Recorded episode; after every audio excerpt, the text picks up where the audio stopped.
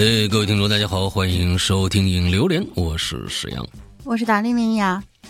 这个星期马上就迎来这个我们的今年的最后一个啊，也也不能说应该是今年最后一个，还是说明年第一个节日呢？就是元旦啊，二零二三年结束了，我们来到了二零二四年，马上就啊，那我们下一期节目就是明年见了，呃，也是非常非常兴奋的，呃，这个呃，告诉大家啊，一号那天过节那天正好是星期一。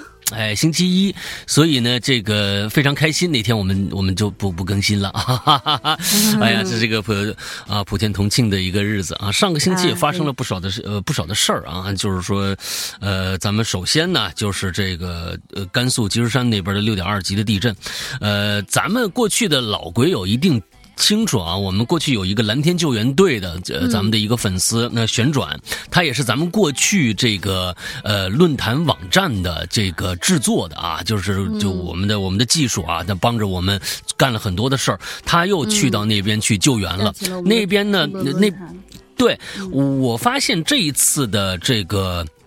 咱们的这个就是网络上对于对于这次的地震呢，好像说没有特别热烈的讨论，但是其实旋转那边也经常给我发一些当当呃当地的那些照片，那边太冷了，关键是昨天旋旋转跟我说是他们那儿其实最缺的就是帐篷，所以呢，这个呃我们这几天啊，我们也跟这个。呃，旋转的保持一下联系，看看他们那边呢有没有什么捐赠途径。我是觉得，虽然网络没有爆出这些消息，但不等于灾情就消失了。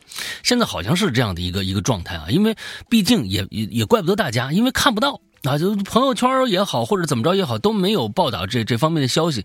但旋转那边给我发过来的一些图片呢，或者真是有有有，不管哪儿，对于 他当地人来说，大冷天的，前几天北京下了两两天的大雪，大把家大家冷坏了。北方地区都在下大雪，呃，那个地方家已经没了啊，反正房子也震塌了，或者怎么着的。哎，呃，虽然受灾受灾面积挺小的，但我觉得。能帮一把是一把，所以这天我看看，呃，通过这个嗯旋转那边有没有什么他们那边的捐款途径啊，官方的捐款途径，呃呃，能够呃就是呃我们也能帮帮一帮忙。之后我会把这个捐款东西，比如说某个基金会。对吧？某个基金会的捐赠的链接，我发到我们的这个公众号里面去啊，哈喽怪谈的公众号里面去看看，呃，能不能帮帮那边的啊，那那边的人啊，受灾的这些群众，好吧？哎呀，上个星期也真的是啊，有各种各样的事情，什么董小姐的事情啊，还有什么这个，呃，董小姐是不是不是上周的事情了啊？我是不是有点孤陋寡闻？不是啊，董小姐，董小姐，我都不知道啊，那那那首歌嘛，对吧？董小姐，呃，反正就就各种各样的事情吧，哎，总之呢，好像也都是一些呃一一些这个这屁事儿啊。总但是上还有一个，还有一件事情啊。因为刚刚做完节目，所以呢，对我的冲击还是蛮大的。嗯，呃，这个朱令的事儿，我不知道有多少人知道这事儿啊。朱令的这个事儿，清华的当年的一位受害者，啊，这件事为什么一下引引引起我的注意呢？因为我刚做完十九年，很多的我们现在在在在群里面有很多的鬼友在在讨论。这件事情到底是不是这个十九年的这个呃故事的一个原型？哎，原型，我觉得我这个不可考啊。但是看上去好像应该，可能是不是有点关系啊？因为这里边的呃这个清华的这位呃当年的学生被呃下毒这件事情用的就是他。这个化学成分啊，这个这个这个元素啊，它就是用这种的，所以，嗯，我是觉得可能也有点关系。那更就是已经过去三十年了，这个案子也没有被破掉，嗯，挺唏嘘的啊。也确实是，呃，尤其是投毒案这这种事儿吧，特别，这也确实难找证据。啊，也确实难找证据，谁投的毒或者怎么着怎么着的，呃，可能在当年那个时候破案的最佳时期，那个时候三十年前，呃呃，手段呐啊，这个设备啊，经验啊，也也不足。到今天这案子没破，不过呢，其实又想到了当年是因为什么？我又联想到了十九年里面的故事，那就是在九十年代那开始，啊，竞争开始激烈的时候，那就有一些卷啊，有一些人性的恶就展现出来了。就总之呢，二零二二零二四年，希望大家呢能够少卷，多开心啊！这这就是我们的一个愿望。好吧，呃，今天我们开一个新话题啊，大丁说说这新话题吧。哎呦喂，巧了吗？这不是？嗯，这呃，对，这是我的标题，就是哎呦喂，巧了吗？是不是？啊，我的标题就是这个，就是所谓人生无巧不成书啊。其实这个是最不需要过分繁琐的文案的，因为巧合几乎是构成所有故事最关键的部分。比如说好笑的、感人的、尴尬的。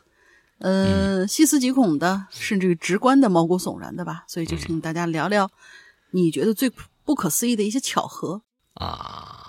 巧合，这这也是我们前两天其实前两天的那个榴莲里面已经说了，就是哎，咱们不如做个巧合吧？哎，就巧了。平常想话题的时候可难可难了，经常就就哎偶尔蹦出来这么一个，哎，你看这不是巧了吗？就用上，哦嗯。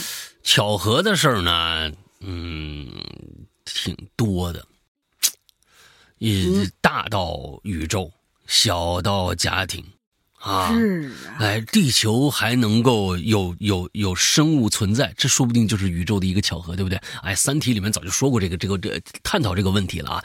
对于宇宙，我们对于宇宙来说，我们人类的生命好像活一辈子，一百年、几十年啊，挺长了。但是对那这就是就连秒都算不上的一件事情。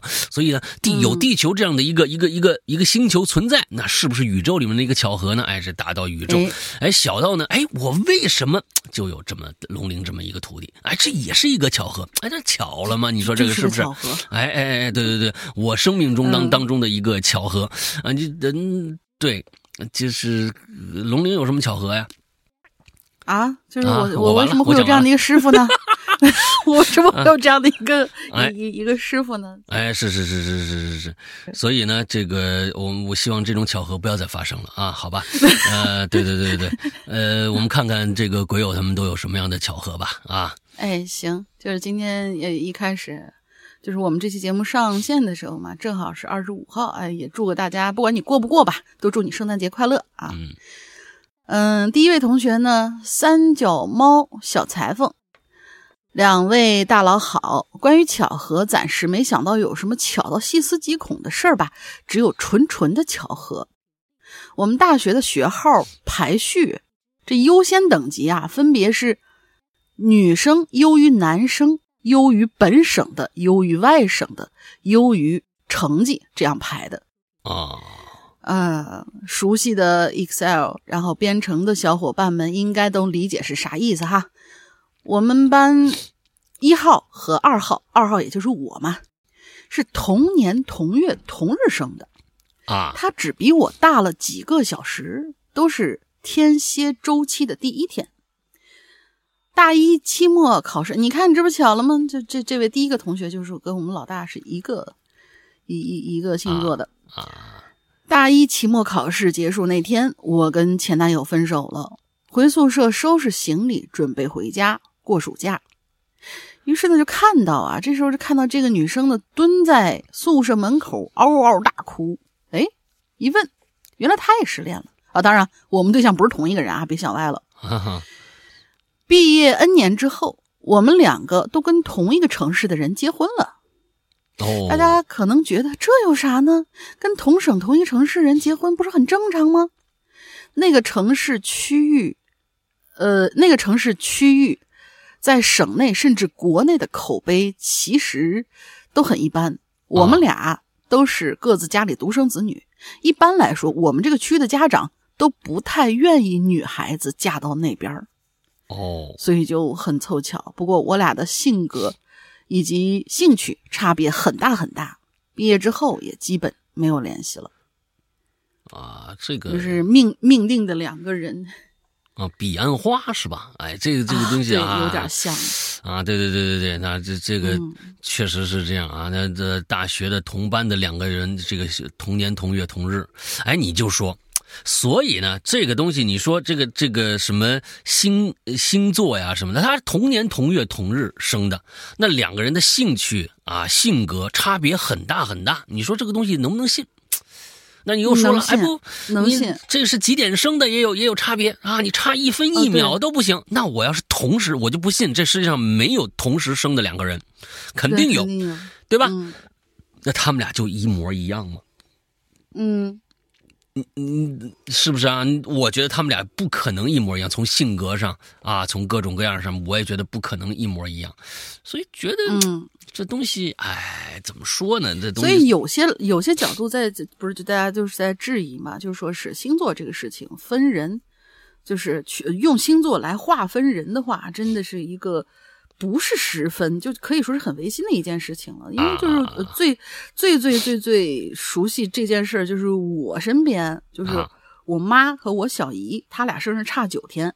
然后我长大以后认识两个闺蜜，分别跟我妈生日差一天，就是呃今天和明天两天，然后跟我小姨也是生日差一天，就两个人，嗯。他们四个人性格是完全不一样，就是哪怕两个人和离得离得就差一天，他们俩性格是截然相反的，啊，确实是这个样子。是所以就是是星座这个事儿吧，就看你怎么练。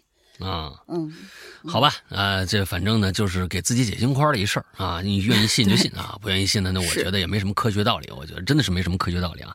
好吧，嗯叫什么坨坨呃幺幺坨，呃，下一个下一个我啊下一个我也来吧，这俩哦都不是特别长，然后下哦再下一个有一点长。哦哦好，然后我我来前两个，呃，幺幺驼老大老大好，林子好，第一次麻起胆子来留言啊，来说一下我遇到的极其恐怖的巧合。哦，二零零八年的时候啊，我在高速公路上上班，一般在上班的时候呢，是需要住在单位宿舍的。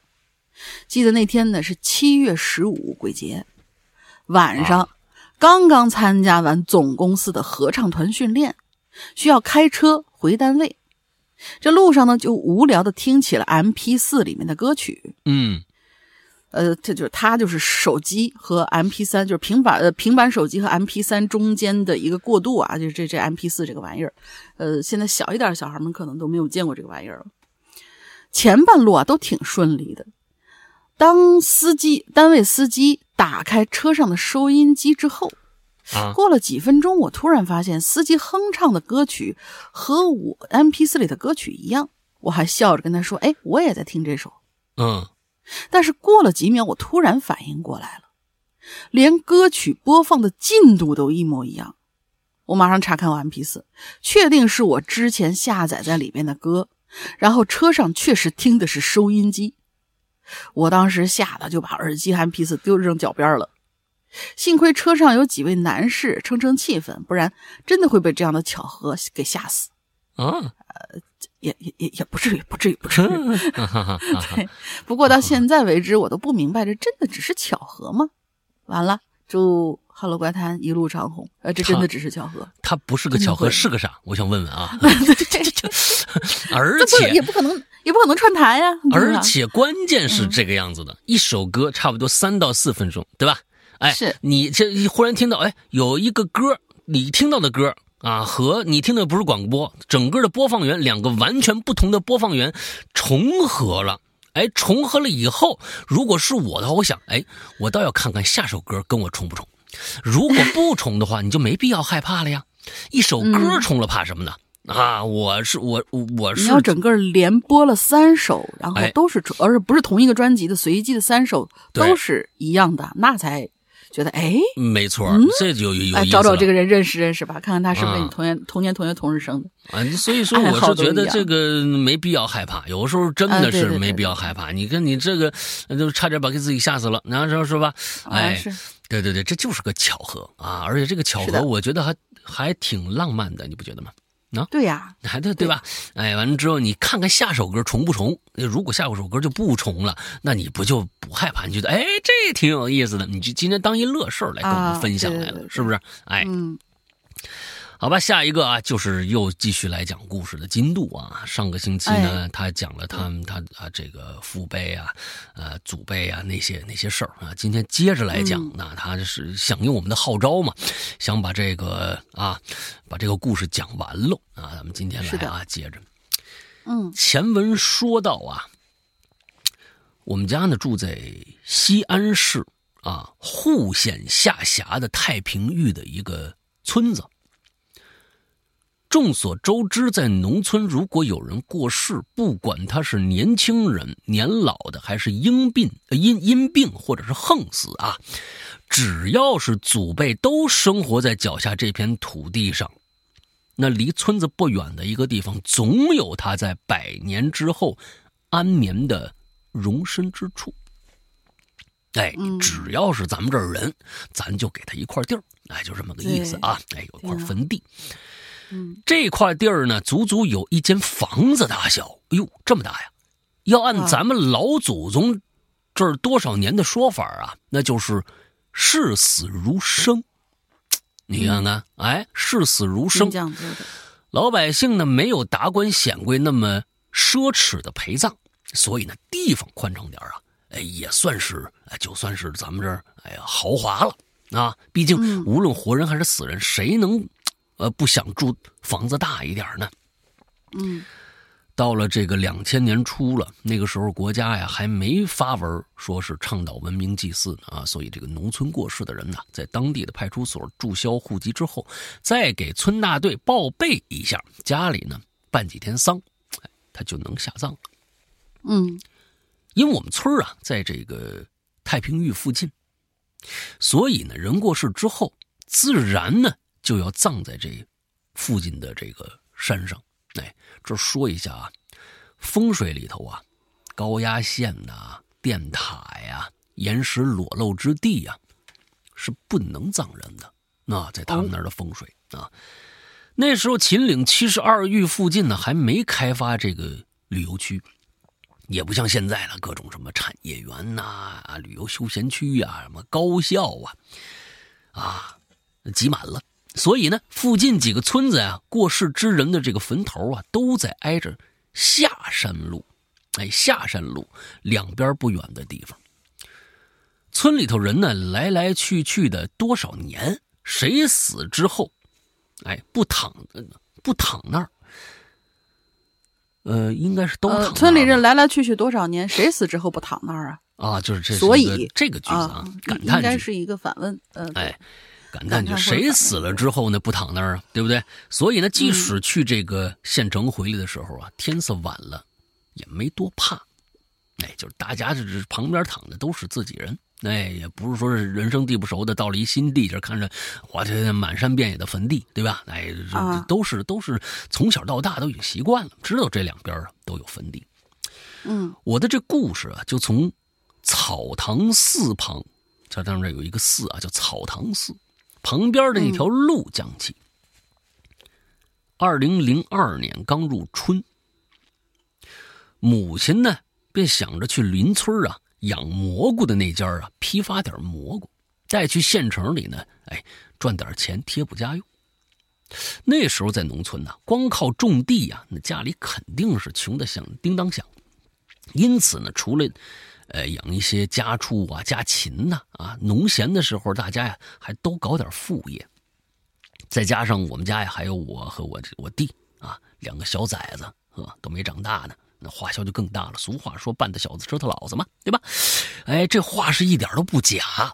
我爸呢，为了多挣点钱，就去工地做工。我妈呢，则每天早上啊去县城卖蘑菇，晚上啊骑自行车。再带我回家，啊，就是应该是他妈去卖蘑菇，应该是带着他一起到县城里面去卖去。嗯，那时候计划生育啊，还查的挺严，所以我妈呢就把我弟呀放外婆家。我因为读书的缘故呢，放学刚好哦，他是这个他是刚好去县城县城上学，放了学刚好能坐他妈车子回家。嗯，刚入春没多久，哎呦，这还有点春寒料峭。再加上住在山脚，山上的积雪还没化完呢。远远望去，那大山上是一片白茫茫的景象。千禧年初，我们那边啊还没修公路呢。平时啊，人人走车行的路，一到下雨下雪，呢就泥的已经是不成了。路上呢还没化完的雪，导致路面黑一块白一块的，像极了脑袋上那个斑秃。路面难行。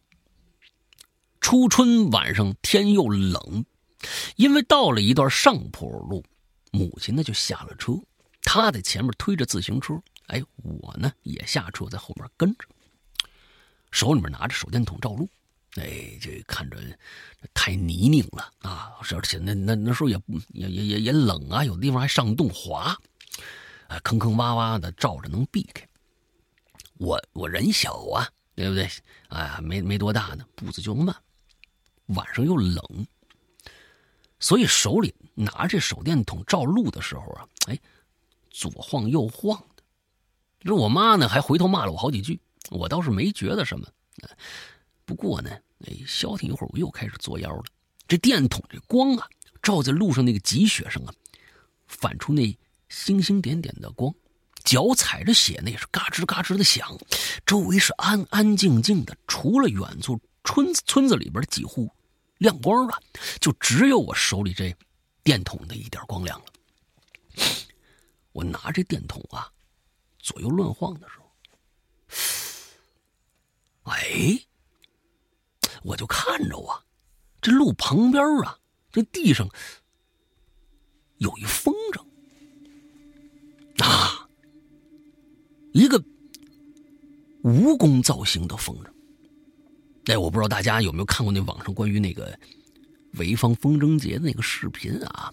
那视频里就各种各样那风筝啊，特别的奇特那种造型。对对对对。哎，我当时越做越夸张。哎，我当时看见这种造型的风筝，心里就想，这我就把它剪了吧。对不对 啊？没见过呀，这东西电视里见过，这这真是自己在这没见过这蜈蚣风筝。大家你要知道，要是那这个咱们最早那风筝其实就是燕儿风筝嘛，对吧？上面的一个一个燕子风，那那个是最好兜风的。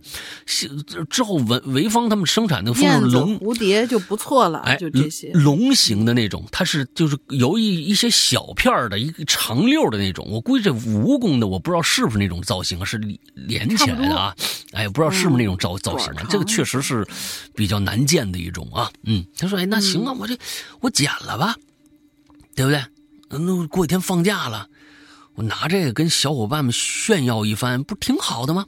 哎，当年啊，住山里头偏，也没什么玩具呀什么之类的东西啊，小孩之间玩的就那么几样，那那捉个迷藏啊，打个玻璃弹子呀，是吧？但凡有个小孩那手里有个什么新奇玩意儿的，哎呦，绝对会被那那一块那小朋友啊众星捧月，哎，能满足极大的虚荣心。我当时也是抱这想法，所以就快走几步，就把那风筝捡起来。电筒的这光啊，照在这风筝上，我呢还是还想着当时想是让我妈看一眼呢，我妈呀也就没说什么。只是让我别瞎跑，好好看路。再之后啊，走了十几分钟上坡路，那可就到村口了。这村里头啊，有些人家啊亮着灯，灯光透过围墙啊，散到墙外，就能稍微看清路面了。所以为了省电，我妈就说：“你赶紧把那电筒给我关了。”然后啊，我们就到家了。到了家门口，我就把这捡这风筝啊，放在这厨房门口有那么一木头墩子上，啊，估计这这木头墩子估计是不是案板呢？是不是平时啊？哦，不是劈柴的，有可能是劈柴用的啊，不知道。嗯，哎，第二天早上我还没睡醒呢，就听着我妈在门口骂，说什么哪家不要脸的呀，把死人东西搁我们家门口了。然后就各种脏话招呼，哎呦我天，你你你妈太厉害了，这是不是姓董啊？嗯，这个啊，哎我不知道啊，哎，我就就我我就起赶紧起床，我揉揉眼睛就往门门外走，走到门口啊，往厨房那位置看了一眼，当时我还睡眼惺忪的，一下就醒了，就看着啊，昨天晚上放在木头墩子上那风筝啊，现在变成了一个幡儿，招魂幡。哎，孝子贤孙扛那玩意儿，哦，你知道吧？专门引魂的那个东西，这东西一般分成好几种：白色的呀、花色的呀、红色的呀。如果人过世以后，哪个子孙扛，这这都都有讲究。哎，哎，而且呢，在白事里边啊，这里边是有忌讳的。我实在想不到，昨天晚上风筝怎么就变成这么个东西了。而且呢，我昨天呢还拿着高兴的玩了好长好一阵子呢，我想起来就有点晦气啊！哎呦，这犯恶心。门外的母亲兴许是骂完了，转身进门就看着我站那儿，又给我骂一顿，然后啊，抓起门后那铁锹，把那晦气的东西就铲到外边田里头去了。哎，这早上吃过饭，背上书包去学校。我就又经过昨天晚上我捡这脏东西那地儿了，我这才明白，昨天晚上捡那东西呀，就在村里头最近过世的一户人家坟头十米开外的地方。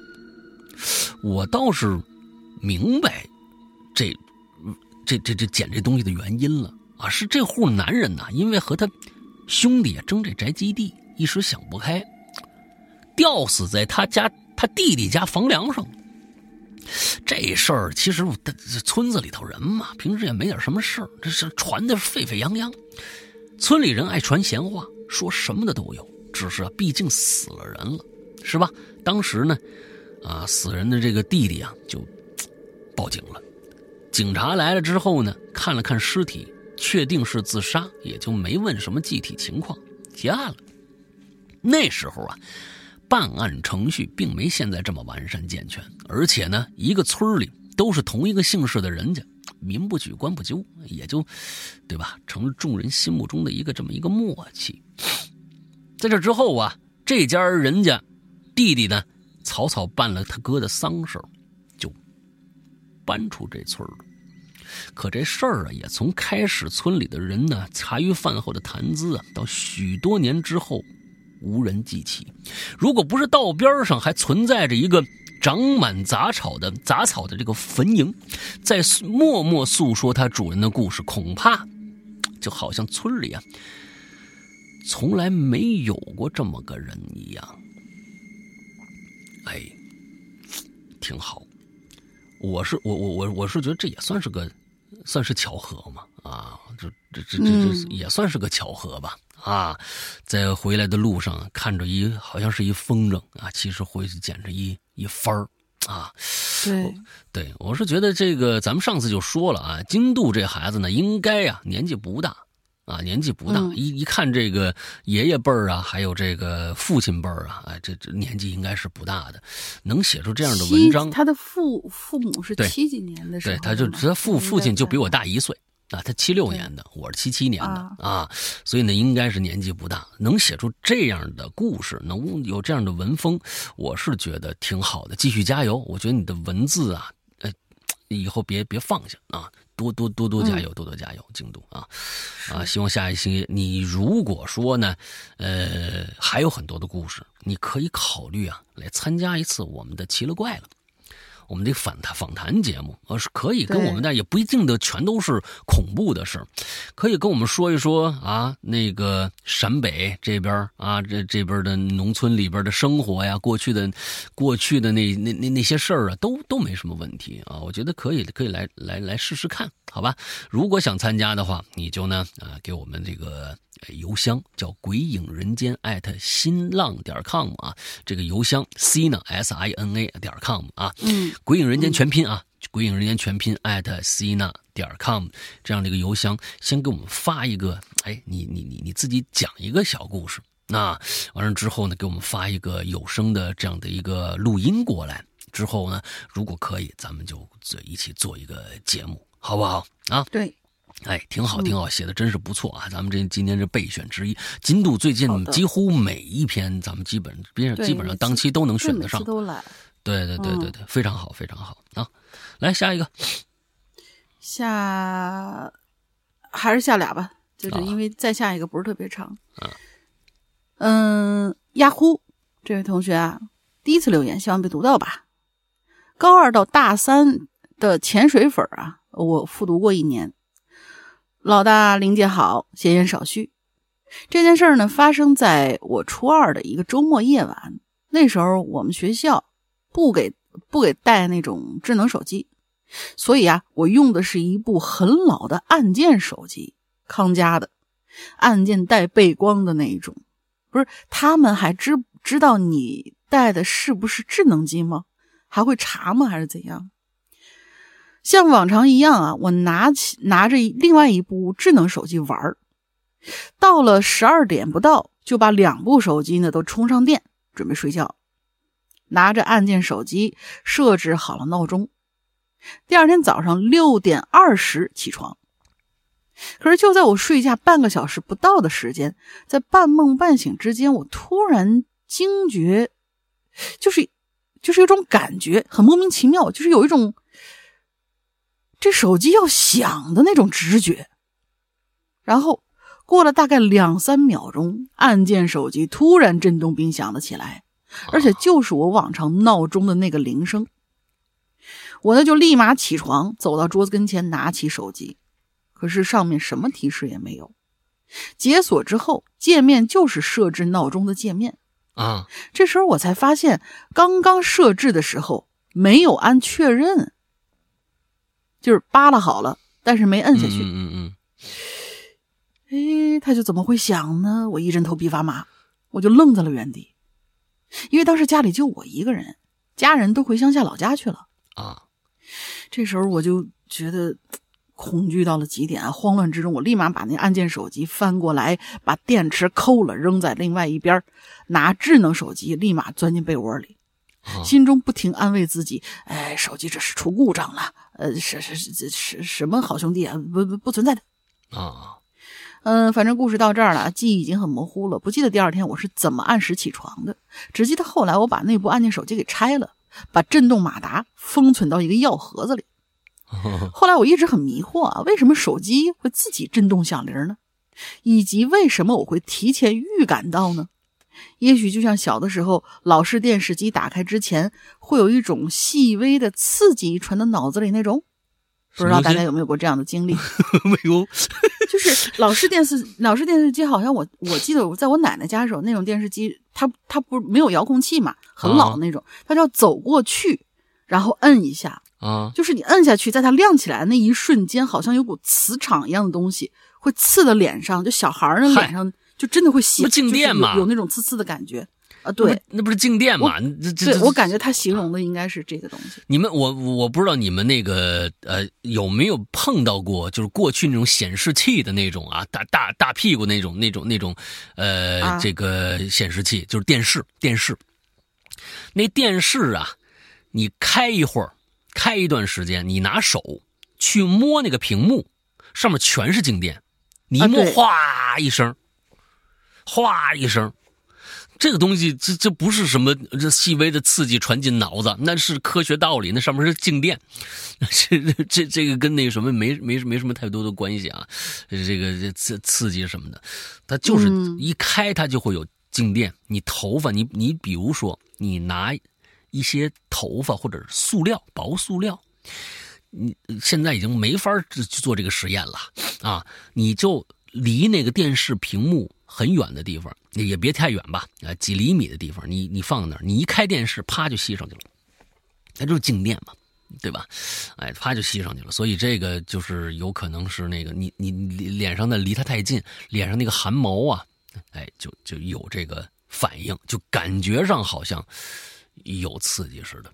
啊，这都是老生常谈了。你现在的孩子哪能哪见过这大屁股电视啊，对不对？那那这这都是以前的事儿了。另外啊，你看你这个，我是觉得人家那个按键手机是好意，对不对？你明天嗯早上六点二十要起床，对吧？你又没按那个确定键，人家是提醒你，你没按我。啊，说不定是人家那个是啊是那个老式手机呀、人家的一个特特有的一种怎么说，是一种程序。就是说，如果你的界面停在了闹钟上，之后你没有按这个按键，它就会提示你一下，会提示你。哎，你是在设设闹钟呢？怎么是什么意思啊？你没按设定是忘了呀？还是说不不弄了？不弄你就退出啊？我这这这个就喊你一声。哎，就就就就喊你一声，你这个服务您还要不要啊？你看你还把人家啊，就给电池给拔了啊，所所以说呢，对吧？第二，你还把人家分尸了，关键是啊，把人家的中间的马达给他给给存起来了，或者怎么？您这这是是吧？没没没必要啊，没必要。人说不定是想象，真的是人 啊，你你是说不定人家真的是一个特别好的一个当年这个是那呃。康佳的是吧？哎，康佳的，人家说不定还真的是有这样的一个提醒的这样的一个功能啊，那挺好的。嗯，来，嗯，下一个，下一个，你你也来啊？这么长啊？我我我也来，没事儿，就刚才那个很短嘛。哦，因为你的你的那个太长了，有点。哦。嗯，川天宇同学，石阳哥，龙明姐，我又来啦！不知道石阳哥是不是说者无意，反正我听者有心啊，谢谢指导。嗯。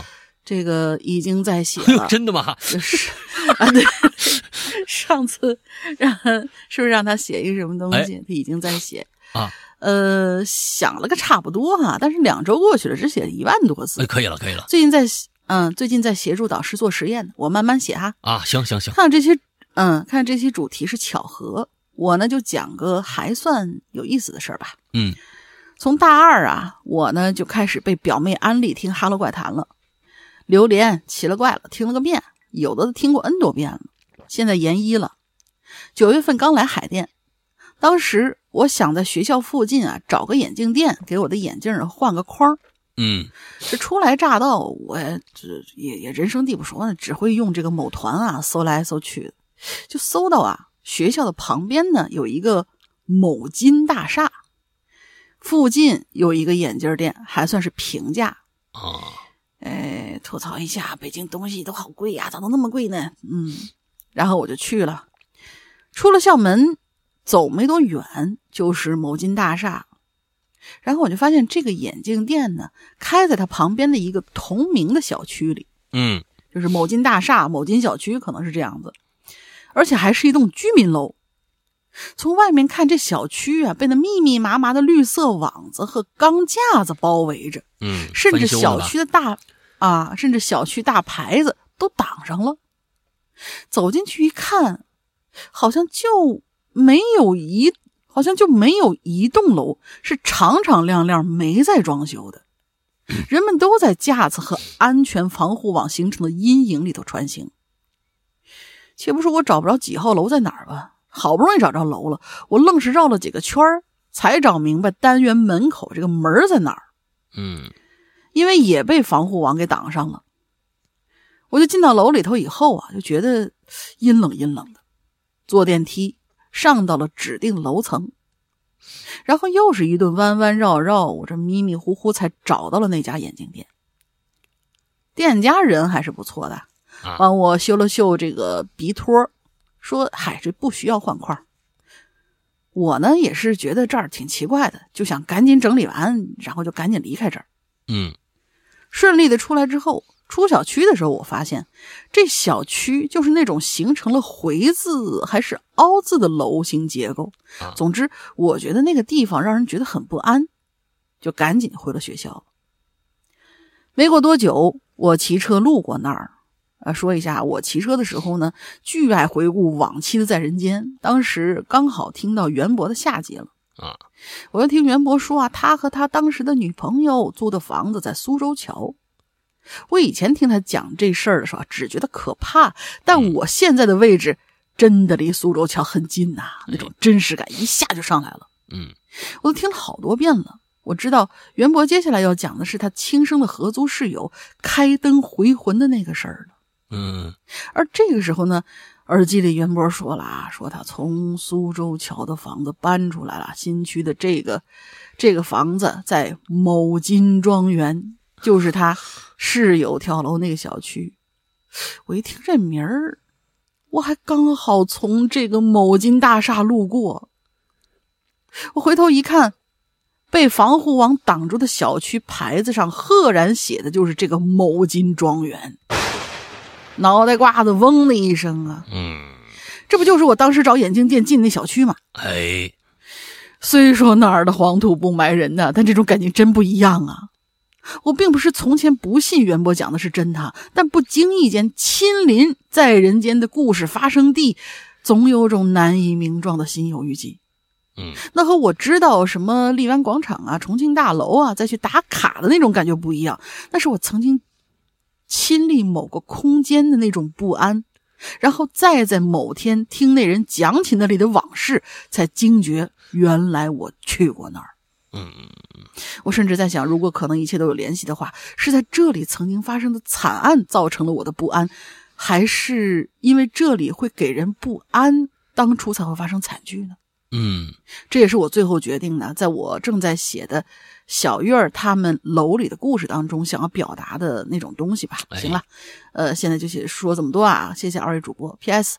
我要是有一天真能把这故事写完，该怎么交给二位呢？也就刚才我说过了，对你回听上一个那个结束的时候，就是我们给京度说的那个那个邮箱，你一样投到邮箱里面，然后你哎备注一下你是谁，呃，参天宇同学，哎，然后就是写写一下啊，我是投一小月儿的故事，小月儿和他的好朋友们，哎呃，这样的一个标题什么之类的就可以了。嗯对对，完，而且楼里边那个那个就是，呃，里边有个傅傅傅傅小姐是吧？哎，是傅傅傅小姐吗？啊，嗯英子英子英子，里面的英子啊，一定要是给她写成一个卖手串的，你知道吧？啊，对，卖手串啦！在拼夕夕开店卖手串儿的哎，给写成卖手串了 啊，但是啊，我们上期提供的那个英子的那些就是 什么什么几号几号啦那种个人信息，那都是真的啊，都是啊真的，这个是啊。啊。买手串可以找他。啊，我很非常期待那个窜天宇同学的这个故事啊！哎，这这这，我觉得那个故事架构应该是挺有趣的，嗯，就是你一下就能想到一个一个小环境里边啊，这个每一个邻居都心怀鬼胎那种状态，而且我都能想到色调是什么，呃，就是老港片儿。哎，有一点蓝绿风格的那种，那那那那种调色的那种那王家卫。那种感觉，哎，对对，有点王家卫吧，啊，有点杜可风的那种那种那种状态吧，哎，就是那种感觉的，阴恻恻的，哎，嗯总之，其实恐怖片呢，经常的喜欢用绿色这个色调，因为它本身呢就是一个怎么着显旧，但是呢又显得一些诡异的没有血色，因为人哎本身他的那个血色就是发红的嘛，对他用一个截然相反的一个颜色，反而让你觉得这不像是活人发生的事儿，所以蓝的、绿的一般哎都是。就是你你想想这个色调啊，想想这个色调，完了之后再去创作这个故事，哎，嗯就是那么一个环境里边的一堆人的故事。嗯，好吧，下面叫王少博，石阳老大大林子，你们好啊，我这我是老鬼友少博。看到这期话题，不禁让我想起几年前的一个事儿，一件无法解释，至今回忆起来令我汗毛直立、细思极恐的真实事件。哎，就喜欢这个。来，那时候啊，我是因为这个身体原因啊，中药调理了半年以后，医生建议我呢说你就停药吧，那尝试一下运动来改善这个身体状况。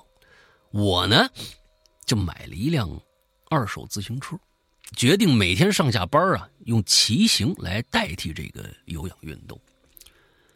公司到家的距离九公里，中间为了避开早高峰呢，我会选择走一条小路。虽然说是小路，但也是啊，哎，有一段很宽阔的这么一个十字路口。通过这段路口，尽头就是城市的主干道了。哎呦，这每天的高峰的时期啊，那都堵得水泄不通。为了限流呢，所以高峰时段这个十字路口啊是禁止机动车，呃，这个双向通行的。嗯，这个路口禁止时啊，也就是说它是一个临时变道车，也就是说，呃，它叫什么潮汐车道。是不是这样的一个说法啊？就是说，嗯在这个高峰时时刻，它就变成单行道了，只能是一个方向通行，哦对吧？啊它是变成潮汐车道了。哎，倒是方便了骑自行车的我。哎，然而十字路口边上啊是殡仪馆，加上周围住宅啊特别的稀少，所以即使是早高峰，这条路上也几乎没什么人流。大家可能都觉得不吉利，是不是？还是怎么着啊？啊，那殡仪馆，记得有这么一天，我呢加班啊，已经很晚了才回家，大概在晚上十点多的时候，我呢就还走这条路，那可那就肯定得路过这殡仪馆呢。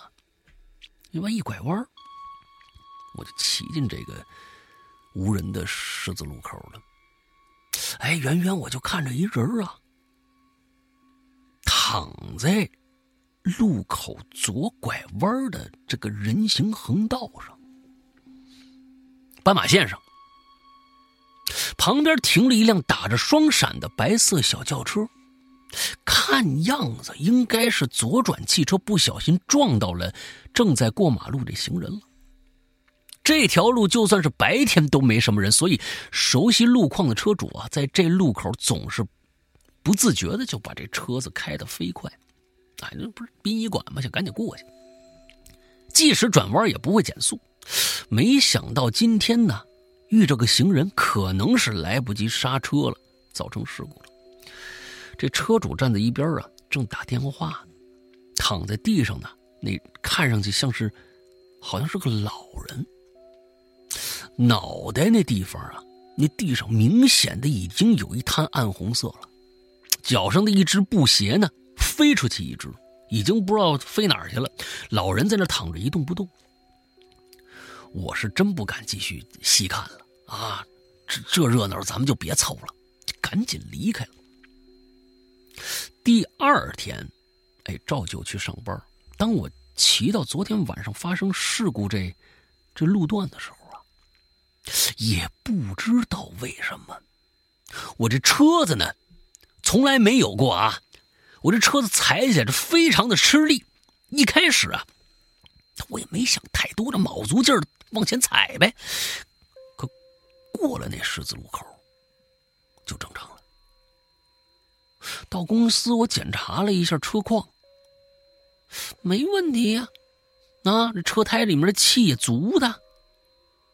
到了晚上下班，我就又经过那发生事故的十字路口。总感觉自己的车又骑着费劲了，就像是吧，车子后面带了个人啊，车子突然就变沉了。想到这一点，我下意识往后一瞄，什么人都没有，啊，没人啊。大概我是不是心想，是不是自己想多了？大晚上的你就别自己吓自己了。我心想，你就别走那条路了。你真的是连车汽车都不去，你干嘛每次这这凑这热闹呢？是不是？我一边安慰自己，一边赶紧往回赶。接下来的几个几天呢，我就出差了，没再走那条小路的十字路口。渐渐的，因为繁忙的工作，就把这事儿也就淡忘了。直到出差回来后的一天，我照旧骑上那辆二手自行车，经过那条小路的十字路口，怪异的感觉又来了。车子的阻力突然变得很大，踩起来非常的费劲。这次我索性我就我从车上就跳下来了，赶紧检查，我现场检查这车况。就在我蹲下来检查轮胎的时候。我就看着啊，有只鞋躺在我脚边上，嗯，就是那天晚上那位过马路被车撞倒的老人脚上的同款布鞋。这么天这么多天过去了，鞋子还没被处理掉吗？还是说巧合呢？这并不是那位老人的鞋子呢？不管是不是吧。我都不敢在这儿待了，跨上自行车，飞快的往公司奔呐。然而，接下来让我没想到的是，就在离公司大楼不到五十米的地方，我远远的看到前方非机动车道的马路中间又出现了那只鞋。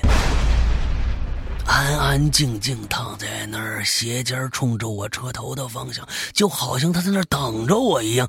从发生事故的十字路口到我公司楼下，这都相差多远了呀？为什么这只这只鞋子阴魂不散的又一次出现了呢？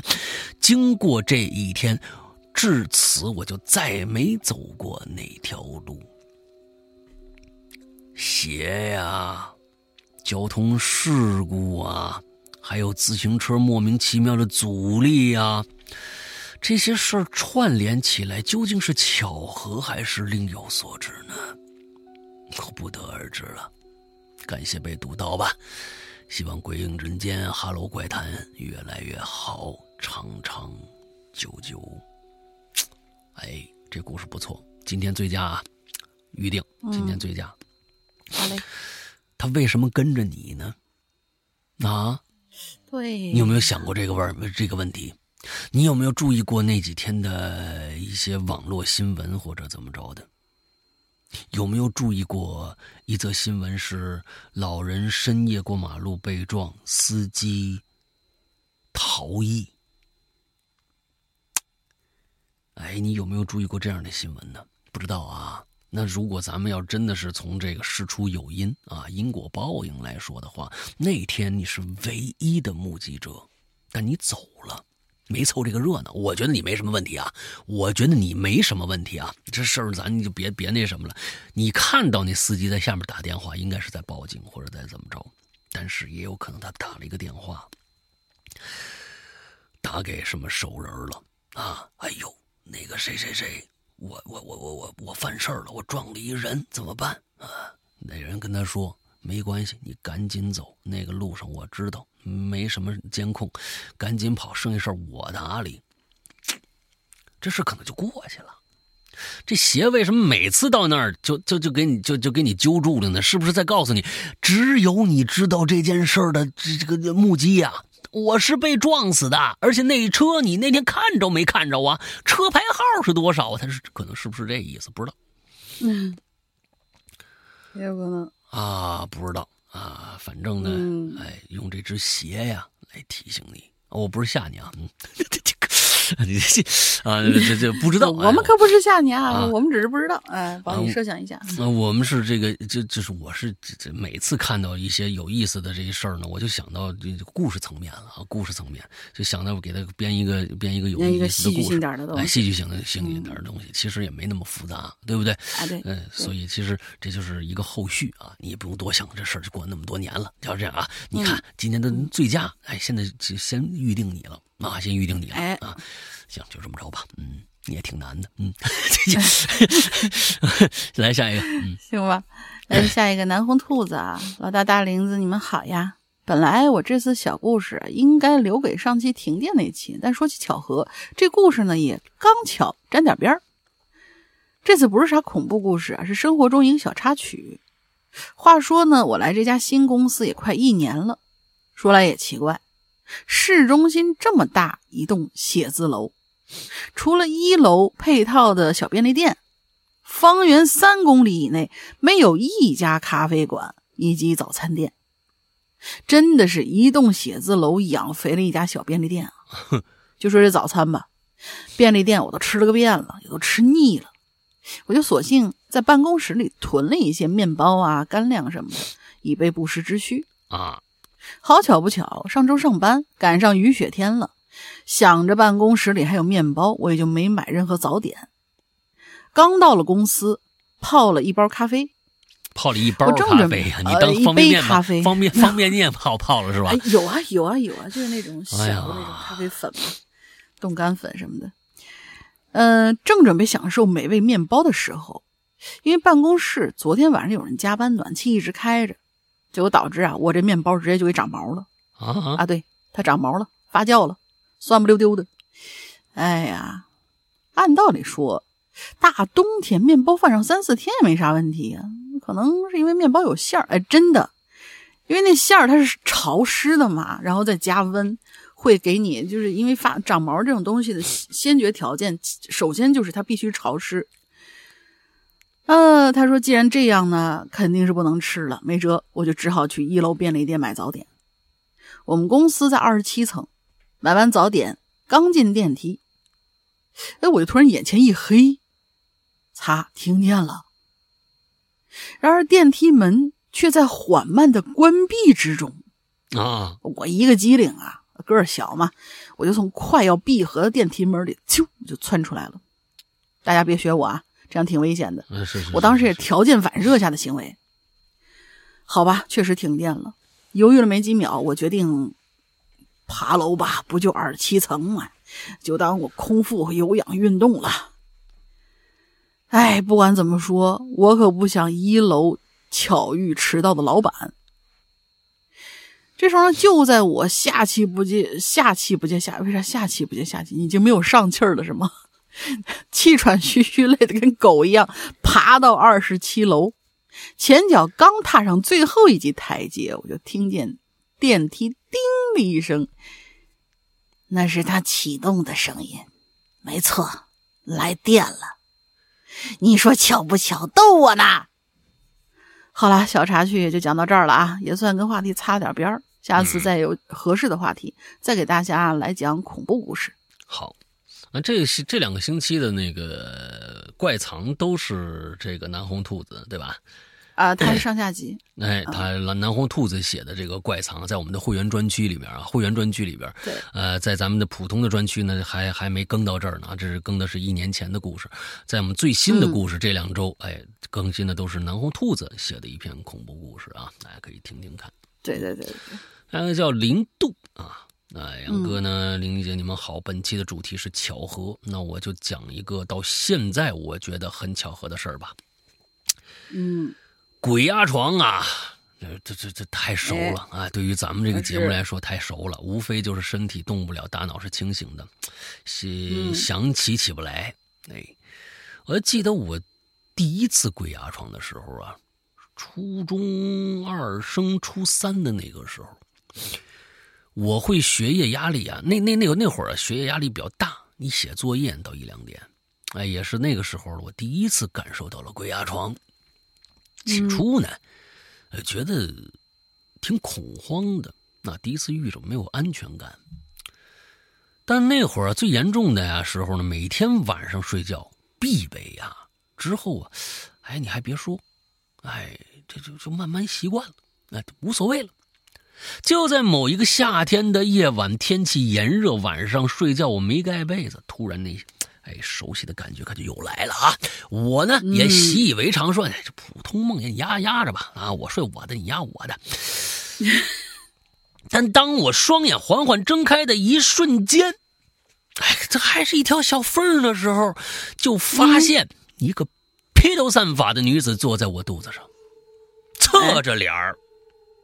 哎，侧身脸正对着我，而且啊，奇怪是那五官呐，大家注意啊，是五官，都是呈现出那种月牙儿的形状。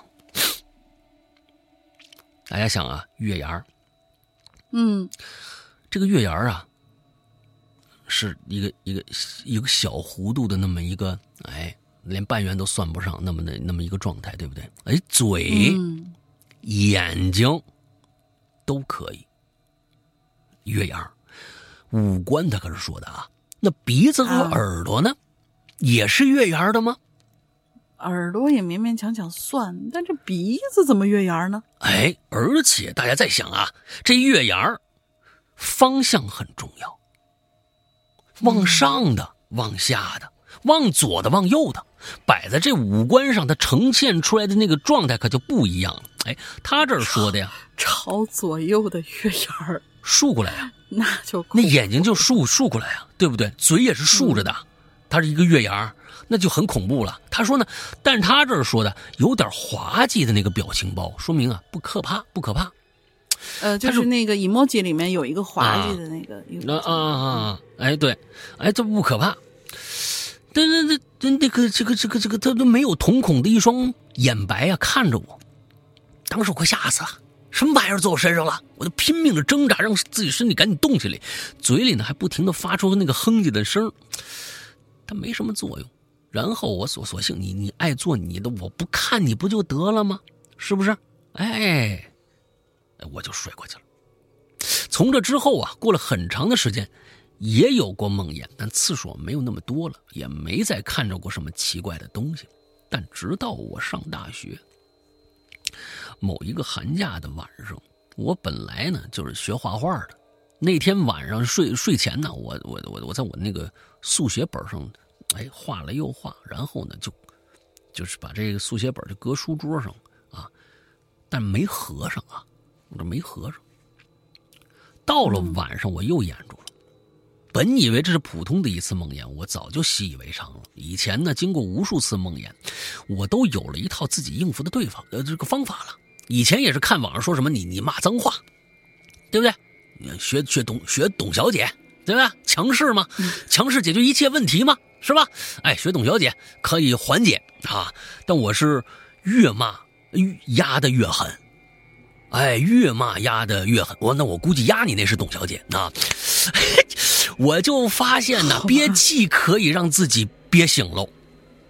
哎，这是一招哎，这是一招，这招百试百灵。因为有了初中那次经历啊。之后呢，所有的这个梦魇我都不敢再睁眼睛了，直到那天夜里头，我就听见啊，我身边有缓缓的翻纸的那个声音，刷刷刷，请石阳哥配配个翻纸的声音，不，没没那功夫，那个当时心里一慌，我说完了，又来了，又来了，然后我就赶紧憋气，让自己迅速醒过来，那确实醒过来了。醒过来了。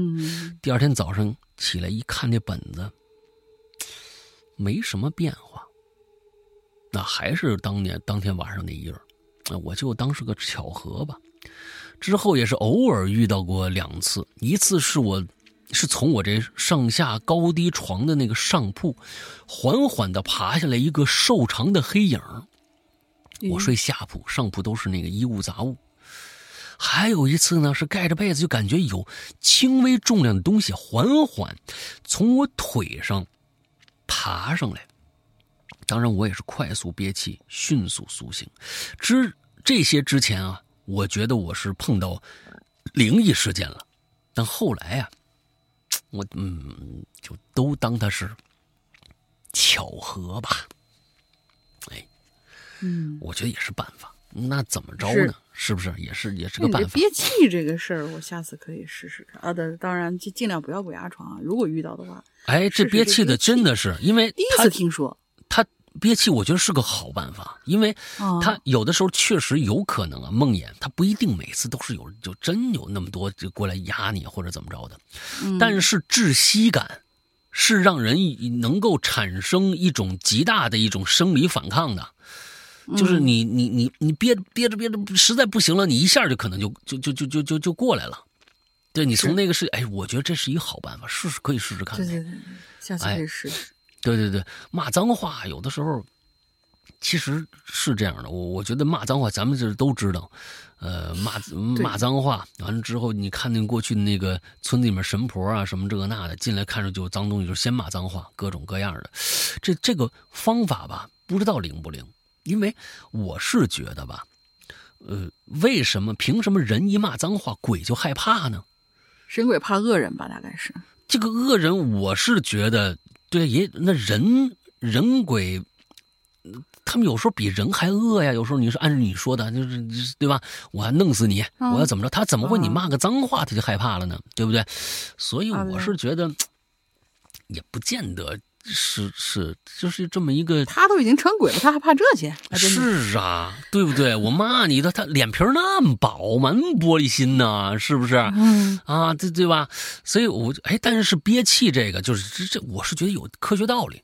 你说你想嘛，对吧？人在窒息那一刻一瞬间，你的反抗能力无无感突然或者肾上腺素增加或者怎么着，腾一下。气这个事儿有道理，就是林正英教别人躲僵尸 用过这一招啊，也用过这一招。也许用就到鬼身上也行，看来是。哎呦，对对，不不知道啊，不知道。反正我是我是觉得，哎，这这这，他你想，哎，他好像有科学道理，你知道吧？哎，比比骂脏话好像强那么点儿。啊！我觉得骂脏话那已经是一种，就感觉到已经是无谓的反抗了，你知道吧？啊就是我我过过瘾就完了啊！反正今天晚上不知道能不能过去了，我先骂骂你吧，哎，对对对吧？哎，这这嗯这这个憋气，我觉得是是是有科学道理的。嗯，好吧，来吧，下一个。好嘞，下一个，下一个王衍吧，这个嗯是、这字儿。石阳大林，你们好。哦，释永龙啊，对释永龙，我记得太记得这早了个名字。嗯对，这个论坛里面经常来的。嗯还记得我吗？我是释永龙啊，你们的老朋友。这几天啊，复习了一下石阳早期演播的《洞穴》《上身》。《洞穴》嗯虽然有很多人播过，但是我觉得嗯石阳这版还是最可怕的，哦从演播到音效都堪称完美。嗯嗯，石阳，你播上身的时候，感觉真是倾注了全身心的力量啊但是我有点好奇啊，嗯你在上身演播期间多次说自己被吓到了，啊，恐怖故事作者和演播者真的会被自己的故事吓到吗？哦，还是故意这么说烘托气氛呢？嗯还是当时你真的被吓到了呀？啊来，先先先解释一下，咱们再继续。啊，这这个问题是吧？哦，我啊觉得烘托气氛是肯定是有的，啊对烘托气氛肯定是有的。你说那个拍恐怖片儿那些导演，他必须要把自己吓死才能拍出那个东西吗？对不对？他不是，他但是他是用了所有的。你说，哎，你说呃，不管是洞穴也好吧，呃，咱们的那些恐怖故事，早期的或者现在的，为什么有那么多的一些呃音乐？啊，在衬托这个东西，就是好多人都说了呢，那这不也是烘托气氛吗？对不对？哎，你尤尤其是恐怖片好多人都说呢，胆小的人说了，哎呀，那恐怖片你只要把那个声音关了，它就不恐怖了。完了，你旁旁边啊配上那个配上那个迪士尼的那个猫，呃不是不是迪士尼，就你配上猫 猫捉老鼠的那个那个猫和老鼠的那个音乐，它就是一喜剧片哎，我觉得这话说的有道理，有道理啊啊，它确实声音。在上面呃起到了很大的作用，它是让你在另一个感官上增加了一层想象空间。嗯，增加了一层想象空间，所以呢，呃，烘托气氛很重要，不管是用语言还是用音乐，其实这也不就是一种对你的催眠吗？其实所有的事情啊，这大家别把催眠想的那么那么的，呃，就是我天，呃，必须是一二三八你睡着那叫催眠。其实世界上所有的东西，包括这个，这个这个呃电视剧、电影，它能让你相信，那就是让对你一种催眠。它就是用的道理是一模一样的，我们的故事一样，甚至新闻联播也是啊。对，其实是不仅仅是那个恐恐怖的故事，你说一些感人的故事，哎，那就比如说你你你去看那个呃什么呃辛德勒名单那样的电影，那要没那个就是小提琴、大提琴那个那个背景音乐，啊然后你可能觉得哇，这就仅仅是惋惜，但是那音乐一响起来，嘚儿下，你就整个一下泪崩了就。呃，你你要说说是呃演播时候没有被吓到，其实这东西肯定会会会有被吓到的时候，因为嗯。呃现在被吓到的时候越来越少了，真的几乎是是我是觉得就可能凤毛麟角了。但是在在我嗯十、十多年前刚刚开始做这个的时候，那是有兴奋度，各种各样的第一次做啊，那个时候是真是有时候会被吓到。你尤尤其是在做早期第一季的时候、第二季的时候，那那时候我真的是有的时候会做着做着就回头看看后边，那是真的真实的感受，那也确实真实的感受。而现在更多的并不是被吓到了，是被感动到了。就是被真实的这个、不是真实的，就是被故事里边的某一些情节，呃，我不会被吓到，而是会被某一些情节感动到，比如说流泪，那比如说十九年中间的一些一些情情情节。昨天我在给另外一个人讲这个故事的时候，我讲到最后时候，我依然眼泪就不自觉就淌下来了。我给别另外一个人讲的时候，我说：“哎呀，对不起，对不起，我讲到这儿，我真的是，呃，我又想到我做最后一集的那个时候的那个那个状态了，那都是真实的，都是真实，但是被吓到，其实就是这个样子。为什么刚才上面那位、那位鬼友说我鬼压床，我到最后习惯了？其实恐怖无外乎就是那些那些呃桥段。”为什么现在在这个现阶段，很多的恐怖片一年出来出不来一个牛逼的恐怖片呢？因为桥段被用完了，大家看到的全都是老桥段，你还有什么可可可去恐怖的？啊，对不对，可所以就是吓人的。就是现在现在说说起来这些恐怖片，你就是只有拍的好不好，本子够不够，就是构思啊，或者说你阐述一些东西或者表达一些什么东西的时候比较优秀了。真是要把你吓死、吓人的那种吓死，嗯越来越少了。对，所以当年太少太少了。咱们说那个《黑楼孤魂》的时候，那个当年说是、啊呃，就是真的是呃上映了一段时间就下映了，说真是吓死人，那是我相信的，因为当时大家没对看过那样的东西，《黑楼孤魂》真的很恐怖。就啊国内的《黑楼恐怖孤魂》，国外大法师，我真的是相信他们有曾经吓过、吓啊死过，所以大家没看过的东西，就一定有这样的效果。你每天都接触，那你还吓，那这那就是真的是你这太装逼了，啊，太装逼了啊，是吧？对对你就算你躲在墙角，你每天吓你们家猫一跳，你们家你们家猫到后来也皮了，啊，真的是，啊何况人呢？好吧，接着来吧。好嘞，接着来啊。他说：“言归正传啊，这次说说我经历过两件小事儿，并不那么的恐怖。第二个甚至有点好笑，鬼友们听了开怀一笑，当个乐子就好了。第一件事儿，因为很巧合，当时是吓了我一跳的，所以记得很清楚。那时候我上初中呢，当时正是炎热的夏天，我晚上上完晚自习回家，大概快十点了。这个季节平时九点多乘凉的人还挺多的。”但那天不知道怎么回事一路上一个乘凉的人都没有。当时我心里就有点毛啊，因为我们家的楼在拐弯最深处。那天既不是清明，也不是任何祭奠亲人的日子，但是在我即将拐弯的时候，突然就莫名其妙的想这，该不会里头有人烧纸吧？我也不知道为什么，我当时。脑子里突然就跑出来这样一个念头，就好像他是猛地从我脑子里长出来似的，事先没有半点先兆。转过弯儿，哎，我就呆住了。前面不远处分明正是一家人正在烧纸呢。可要知道这是夏天，他们却仍然是正儿八经的穿着那种。长袍一样的孝衣，甚至头上还裹了白布。看着他们缓慢的把一张一张纸丢到火里，我瞬间就起了一身鸡皮疙瘩，连忙从他们身边快步走过去，不敢回头再看一眼。其实吧，有人烧纸这事儿没什么可怕的。主要那天呢，我脑子里是无缘无故突然想起这么个东西，就拐过弯儿，就真的有人在做，而且那天绝对不是任何祭奠亲人的日子，也真的是够巧的。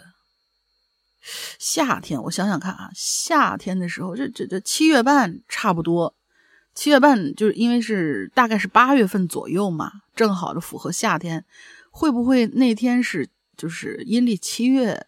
但是你你不知道这个这这这个不知道，你可以再回忆回忆。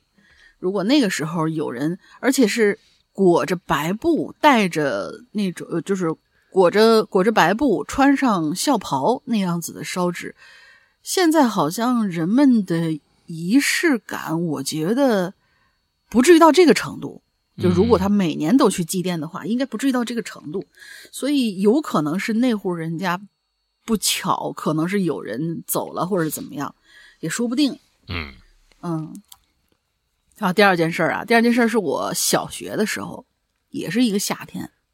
那时候小学离家远嘛，需要坐公交车。我和两个同样小伙伴呢，正在一起往公交车站走。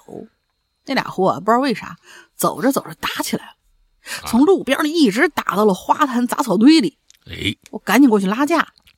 啊，好不容易把这俩货给拉开，那我们就继续等车呗。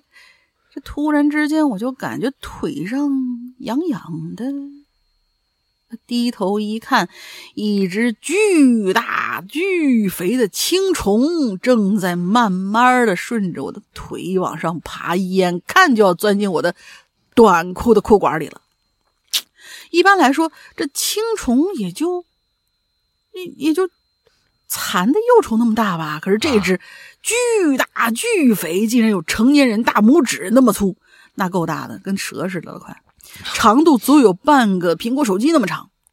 我能清楚的、分明的看到它那两个红豆般的眼睛正在跟我对视，数不清的白色的触手正在顺着我大腿向上蠕动，搞得我是既恶心又害怕。赶紧壮起胆子，伸手把它捏下来。你还你敢捏它？你扒拉它一下不就行了吗？你到底是怕不怕呀？我天哪，恶心的！嗯嗯，捏下来远远扔出去了。那俩货还笑我胆小，气得我照他俩屁股一人给了一脚。我心想，要不是他们我这这拉你们俩架，我能碰上这事吗？笑我。那天快到我家的时候，我突然感觉到有点困，极端紧张过后啊，就真的是很容易困啊。我就展开张开嘴，仰天打了个哈欠。哎呀，这时候呢，突然有一个东西吧唧就掉了下来，正好落在了我的鼻子上，吓得我赶紧闭上嘴，把那东西抓下来一看。妈耶，也真是巧了，又是一只青虫，就差半寸，它就掉我嘴里了。啊，这一次我是真没忍住，我当时就干哕起来了。那天过后啊，我腿上被虫爬过的地方又长了一道红红的疹子，半个月才消掉。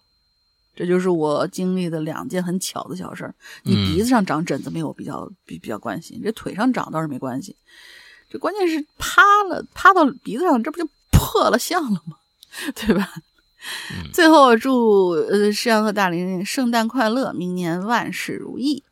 好吧，经常经常回来坐坐啊，我们的老鬼友们。是是是是是，让我们这个也知道这个过去的老朋友啊，哎，也都还继续在听呢，好吧？哎，对，呃，就经常回来坐坐，嗯，好，呃，下面一个叫最爱桃。啊，最爱桃是吧？嗯老大、大玲两位主播好，我是刚进四群不久的桃子。哎，虽然呢说进群不久吧，那我肯定是也算是一个老鬼友了。我至今还记得入坑的第一个故事《保姆》，那是一三年了。作为一个胆子如鼠之辈，啊，胆小如鼠之辈，我对于鬼影是又爱又怕。那别说你别说你了，保姆那那个就是当年我头回听伊里哥讲那故事的时候，我都吓得后后背都竖起来了，嗯，后边毛都竖起来了。那一个个故事的节奏以及音效，真的令我着迷害怕呀！所以我也要表达啊，要留连表达我对两位大大的 喜爱之情。可是我却是没什么。呃，诡异经历之人啊，有的时候呢，主题好不容易可以留一下了，却发现已经错过了。哎，也不知道怎么的，这两天留言的欲望空前的强烈，心想着我们不管怎么着啊，我也得，我得强行得得搭一下这期这榴莲的主题。万一碰巧遇上我能聊的，那不就正好吗？结果当我点开本期留言按钮以后，不到两秒钟，映入眼帘的“哎呦喂”三个字儿啊，“哎呦喂”三个字儿，我瞬间脑袋一热，连后边还有啥字儿都不看了。“哎呦喂”，这不正好命中主题吗？这纯纯高考作文押中题的感觉呀！既然这么巧。哎，那我就说一个与与鬼影也算搭上线儿的哎呦喂的事儿吧。哎，好的。呃，事儿啊，是是我大二那个时候的啊。那个时候呢，我应该是刚听鬼影不算很久啊。有那么一天晚上，我躲被窝里听鬼影。我还记得当时呢，熄那寝室已经是熄灯了啊，估摸着夜里应该有个十二点左右了。当时听这故事，我还记得彩票，哎，本来有那么点困呢，全被那个黑猩猩给给吓没了。这时候呢，我身上已经是有点出汗了。我心想，算了，别听了，再听下去就失眠了啊。于是呢，我就关掉节目，准备翻个身睡觉。我睡在下铺靠门口的位置。那我喜欢的头冲着门口，脚冲着阳台这么一个方位。就在我无意间瞟了一眼阳台的时候，这浑身的血就好像要炸开一样。就看着阳台上孤零零飘着个人影哎，这人影啊，跟我这身高差不多。就那么直愣愣的飘在那阳台的半空中。哎呦，最让我胆寒的是这东西啊，它没有头，身躯和四肢啊肉眼可见的，偏偏脑袋齐齐的跟那脖子没有头。这场景配合我刚才听那彩票故事里面那黑猩猩啊，天衣无缝啊。我就这么呆呆的看着这这这人影两三秒，紧接着我内心就从十分的恐惧变成了十分的愤怒。啊！谁他妈把上衣和裤子挂一起晾啊？整整个阳台就这么一身衣服啊，还偏偏就挂在正中了。得知真相以后啊，摸了一把额头的汗水，又把手机拿起来了。被这么一下，那铁定是睡不着了。得嘞。我就又又又保持着好奇和害怕情绪啊，我就继续听鬼影吧。好了，这就是我和鬼影 A U V 的事儿啊，相伴十年，希望两位主播呢越来越好，一帆风顺。回想起这个故事啊，我我我就刚才我我又想起奇怪的地方来啊，就就就刚才我这衣裳架这事儿，就那一身衣服啊，究竟是怎么用一个衣服架挂起来的呢？我记得很清楚啊，那是长衣长裤。我们寝室呢，并没有那样可以同时挂起来上衣和裤子的衣件，并且在我记忆里，那一身衣服，我也不记得是哪个朝夕相处的这个呃室友穿过。哦，最后还有这么一个小反转啊！最后这是这怎么可能有这么个东西出现呢？对吧？好吧。哎呀，就就别别想那么多了啊！他又没害着你，嗯，对对对，反正这是衣服呗，那穿吧。你还你那第二天你就问问谁是谁的衣服啊，对吧？你问，嗯。OK，下一个。烦人的瓜那吓一跳。哎，啊，今天，哎对，今天最后一个，今天最后一个，这个它的形式比较特殊，嗯，是一个为了巧合而巧合的故事啊。它直接就是对话组成的一个这样的一个小故事。首先是这故事里面只有两个人，一个男孩，一个女孩。然后应该是这个男孩喜欢这个女孩，然后就以对话形式展开。男孩说：“那个你喜欢什么样的男孩啊？”女孩说：“嗯，我想想啊，我喜欢投缘的。我这人啊，特别相信缘分啊，是吗？那缘分这个事儿。”具体在哪体现呢？那我给你举个例子哈，比如说没有提前约好的在同一个地方相遇，又或者说有同样的兴趣爱好什么的，哎，那不就是凑巧吗？也算是吧，反正巧，我就感觉，呃，反正越巧，我就感觉越有缘分，越有缘分，我就越喜欢。哦，原来你喜欢这样的，我知道了。这过了三天之后。哎，这么巧啊！你也在这吃饭？这那女孩说的。呃，不过你就一个人啊？啊，对呀，好巧啊！我喜欢吃这家，经常自个儿过来。啊，对对对，我也是。这家店很不错的，正好我也一个人，咱俩拼个桌呗。啊，行。那这次又结束了，然后就是七天之后。哎，话说，哎，真的好有缘分啊！咱俩又偶遇了。啊，是啊，是是有点巧哈。十天之内，咱俩碰了能有六次了吧？嗨，这不说明咱俩有缘分吗？嗯，其实我有点怀疑你是故意的。呃，没有，绝对没有。你你别多想啊。行吧，希望你啊不要骗我。哎，那当然了。之后半个月以后，啊。没想到你也喜欢这种神鬼怪异之说呀？啊，对呀，我一直都很喜欢这种东西的。哼，那是巧了，别人都说啊，我的爱好挺小众的，我以为身边的朋友只有我喜欢呢。哎，巧合而已，别多想。呃，巧合嘛，就是命中注定呗。嗯，好吧。再之后就是又过了一个月，哎，那个阿姨的脚好点了吗？唉，医生刚看了片子，有点轻微的骨折，问题不太大。啊，那没事就好，你也不用太担心啊。今天真谢谢你啊！我爸因为生病常年卧床，害得你大老远的跑这一趟。嗯，没没什么，你自己一个女生忙活不过来嘛。正巧我妈下楼的时候啊，也摔了一下，脚也骨折了。其实我这也算顺路，呃，其实我这也算顺路。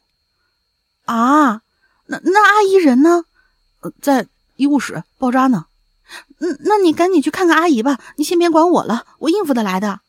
哎，没事儿，她她她她没事的，没那么严重。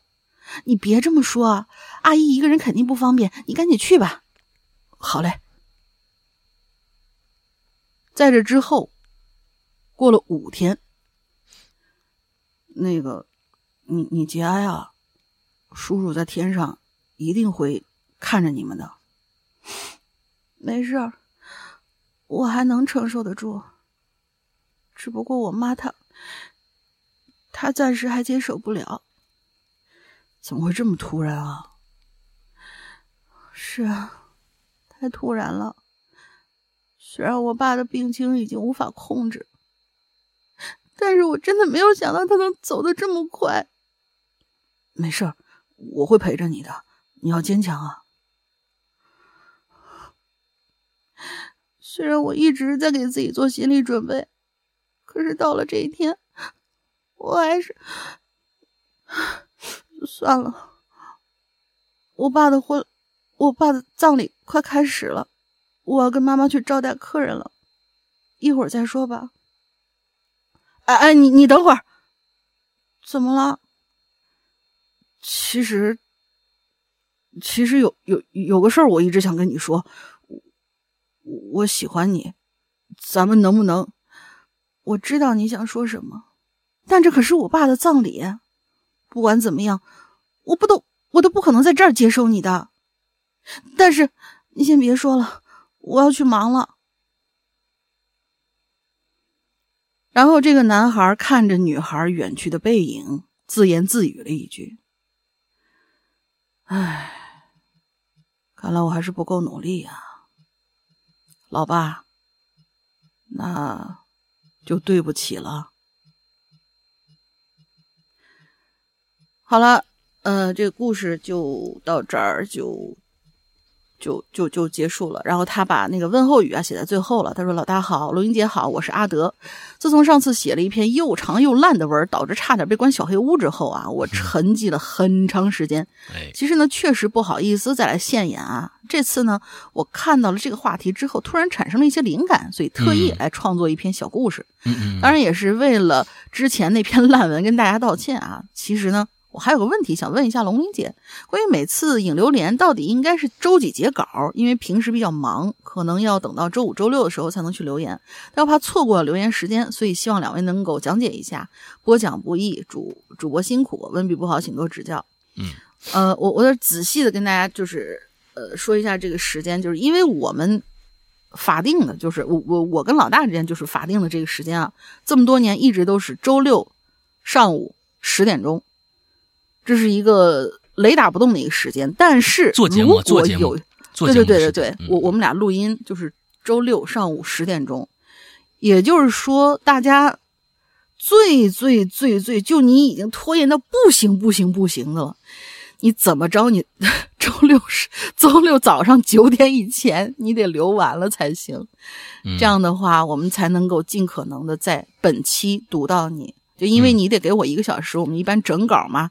然后我们录之前，我给老大发过去，都是一般是这样，嗯，极少极少的情况吧，就是或我们俩有事儿啊什么的，可能会调整时间，但是调整的概率不大，可能十次里面也赶不上一次吧，二十次里面可能有。那即使是调整，可能也就是就是嗯，不过节也就是调整到星期天了。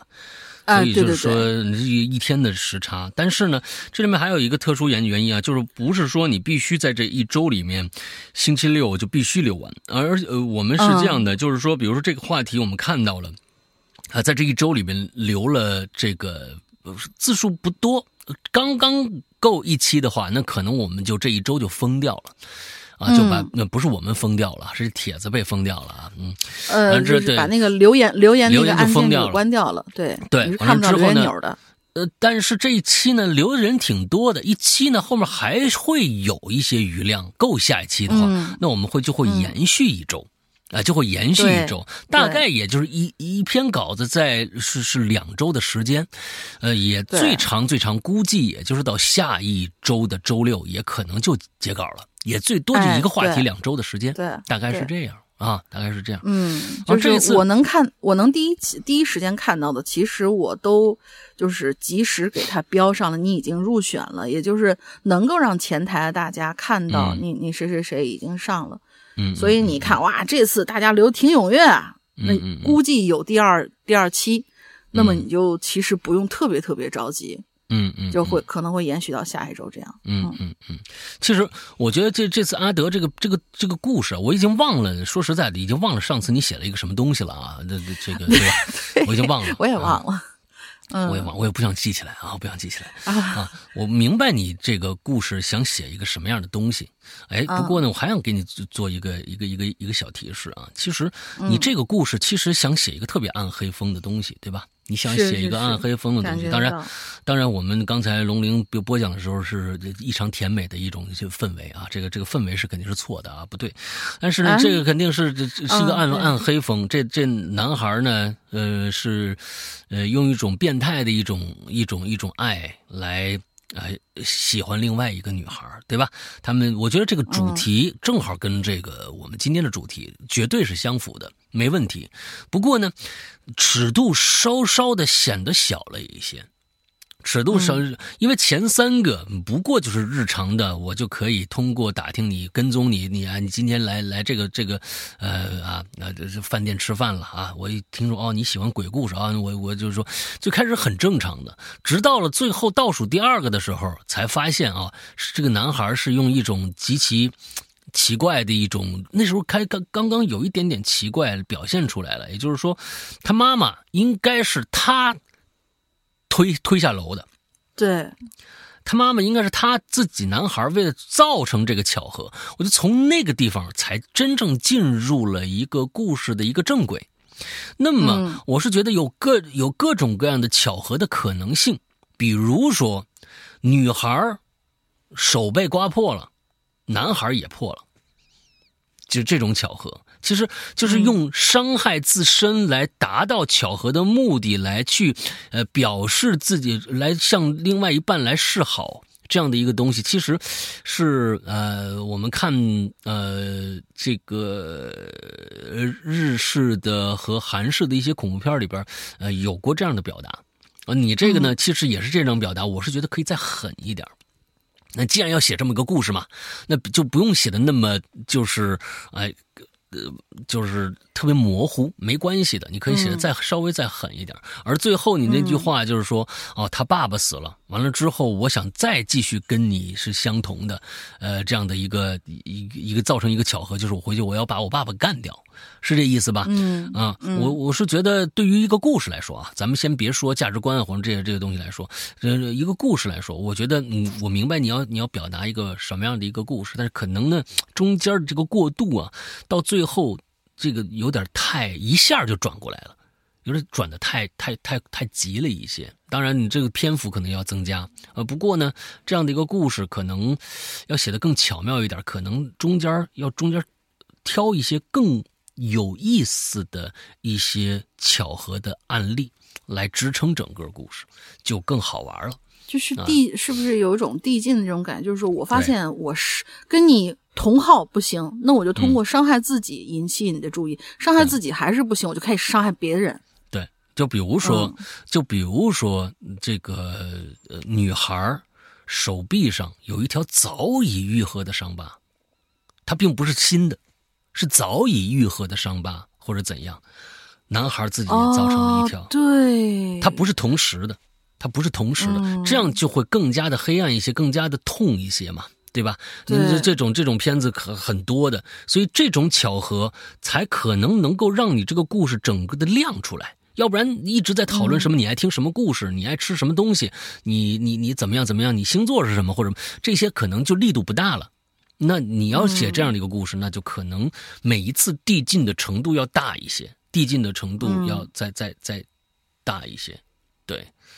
所以，我我是觉得这个这种故事既可以写的非常的黑暗，可能也可能写的非常的温馨，啊，有这这这，我是觉得哎，可以再想想看。啊，嗯，感谢你，呃，这个，嗯，当时写的那么不好，被批评了以后，依然毅然决然的再来留言啊，那就是非常好的啊，嗯，好，OK，那今天的故事就全部讲到这儿了，那下一期呢，呃，就是。二零二四年的第二个星期一了啊，第一个星期一正好，我们是正好是国假就放假了，不更新了，那就来到二零二四年的第二个星期一，我们接着呃巧合这个话题接着聊，呃，大玲玲想个进去密码吧。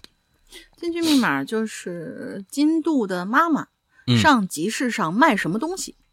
哦，他小时候。哦，OK，我们今很简单。我们今天的最佳给到王少博啊，那王少博这个故事确实还是不错的啊。王少博这个故事，哎，巧合这个故事，OK，嗯，那个也请大家去继续关注我们的会员的服务。我们的会员的服务呢是在我们的 APP 里边，我们的 APP 呢，呃，苹果和安卓都可以下载，搜索“鬼影人间”，过去的我们的老名字“啊鬼影人间”。安卓的朋友一定要注意啊，你们在任何的现在网络上能够。搜索到的那个我们过去的那个版本，都是一个不能用的版本，请千万不要下载那个版本。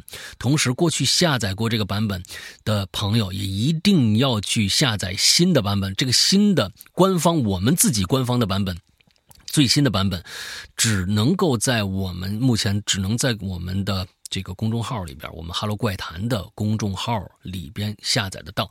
呃，关注公众号右下角有一个 A P P 相关，上拉就有一个 A P P 下载。这样的一个二维码，呃，安卓的朋友一定去扫这个，一定去扫这个，因为很多我估计过去用安卓的朋友，现在那个 A P P 是不是已经不能用了啊？不能用了，或者是用了很多有有有问题？因为我们那个过去那个版版本已经废止掉了。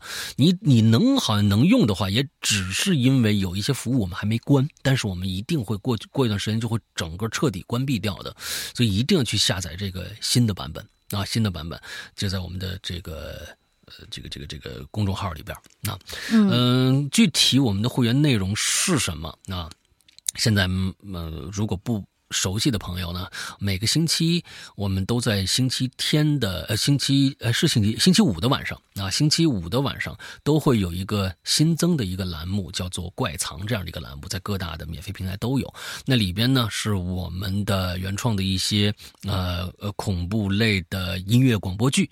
我们的会员专区里面百分之九十五的内容全部是这类似的内容，有长篇的、超长篇的，有中篇的，有短篇的，呃。呃，各种各样门类的恐怖类的、惊悚类的、悬疑类的、本格推理类的这样的故事存在在我们的呃会员专区里，而且我们的会员专区是日日更新，每天都有新的内容更更新上来，所以大概这就是我们的会员内容。大家如果想听这个啊，像我们的 talk show 的这个榴莲呐、奇了怪了呀，这都是免费节目。所以呢，如果你想听更多这类似节目，你在我们的免费听平台听。就可以了，都会免费的更新上来，大家不会耽误收听的。想收听更多会员专区里面也没有这类似的节目，全都是音乐广播剧。其实我们做了十一年，主要是做音乐广播剧，对，所以对，所以大家可以去哎呃去支持一下啊，支持一下，大概就是这样吧。二零二三年即将要。跟我们 say say goodbye 了，二零二四年啊，马上就要来了。希望二零二四年每一位听我们节目的朋友们都可以更加的快乐、开心。嗯，那么今天的节目到这结束，祝大家快乐开心，拜拜，拜拜。